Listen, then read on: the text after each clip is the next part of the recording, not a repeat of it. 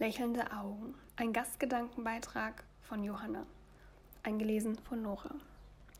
In dieser Zeit, in der Nachrichten von einem Virus, dessen Name zum Teil eine Zahl ist und uns bis in den Schlaf begleiten, in dieser Zeit, in der Zahlen von Neuinfektionen, angsteinflößenden Zukunftsvisionen, Bilder von Menschen mit Masken, in elendig langen Supermarktschlangen oder gefangen in ihren eigenen vier Wänden, tagtägliche Beobachtungen und Eindrücke sind. Vergesse ich schon mal, dass gerade eigentlich die Zeit im Jahr ist, in der nicht nur Blumen, sondern auch mein Herz zu blühen beginnt.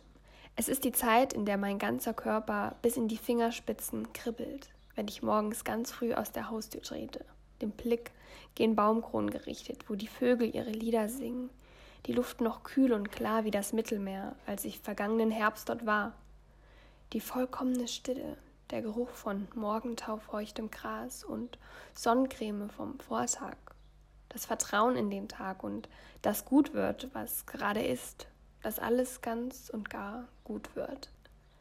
Es ist die Zeit, in der mein Lächeln ein ständiger Begleiter von mir und von meinem Ausdruck wird, in der die Sonne, die zuckerwattigen, langsam vorbeiziehenden Wolken und der leichte, seichte 20 Grad warme, umarmende Wind mir mein Haar vor die Augen weht und somit ein wenig meine Sicht versperrt. Meine Sonnenbrille plötzlich zu den vier Dingen zählt, ohne die ich nicht mehr das Haus verlasse.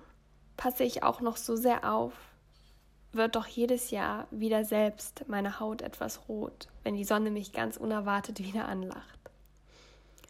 Es ist die Zeit, in der Nachmittage im Grün, auf Gartenbänken und Stühlen oder am Wasser verbracht werden, mit Büchern und Blöcken, dem Lieblingskuli und Spielen, die bei einer frischen Prise nicht wegwehen.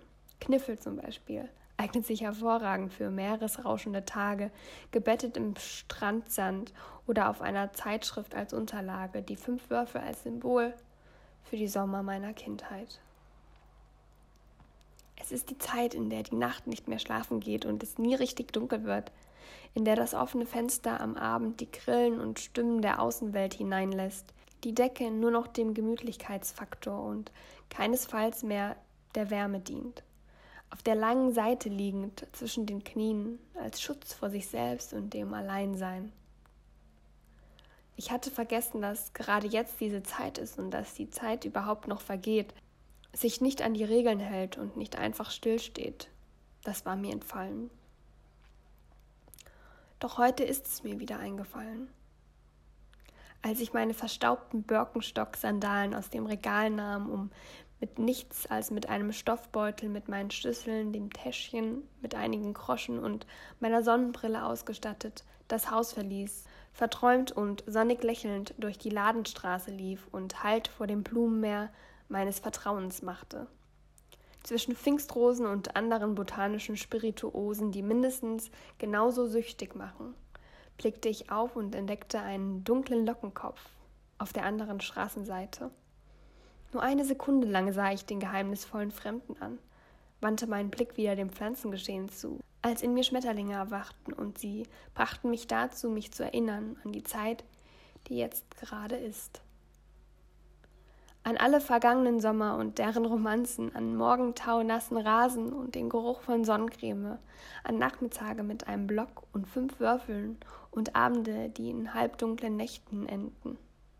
Ich lächelte, was vermutlich niemand hinter meinem Mundschutz sah, doch in mir war plötzlich eines ganz klar dass die Zeit niemals stillsteht und dass der Sommer nicht nur eine Jahreszeit, sondern ein Teil meines Herzens ist dass ich den Sommer in mir trage. Und gibt es Jahre wie dieses, in denen die Welt den Sommer vielleicht mal vergisst, lebt er dennoch in uns weiter und wer weiß, vielleicht sieht man bald ja wenigstens lächelnde Augen in dieser sommervergessenen Zeit.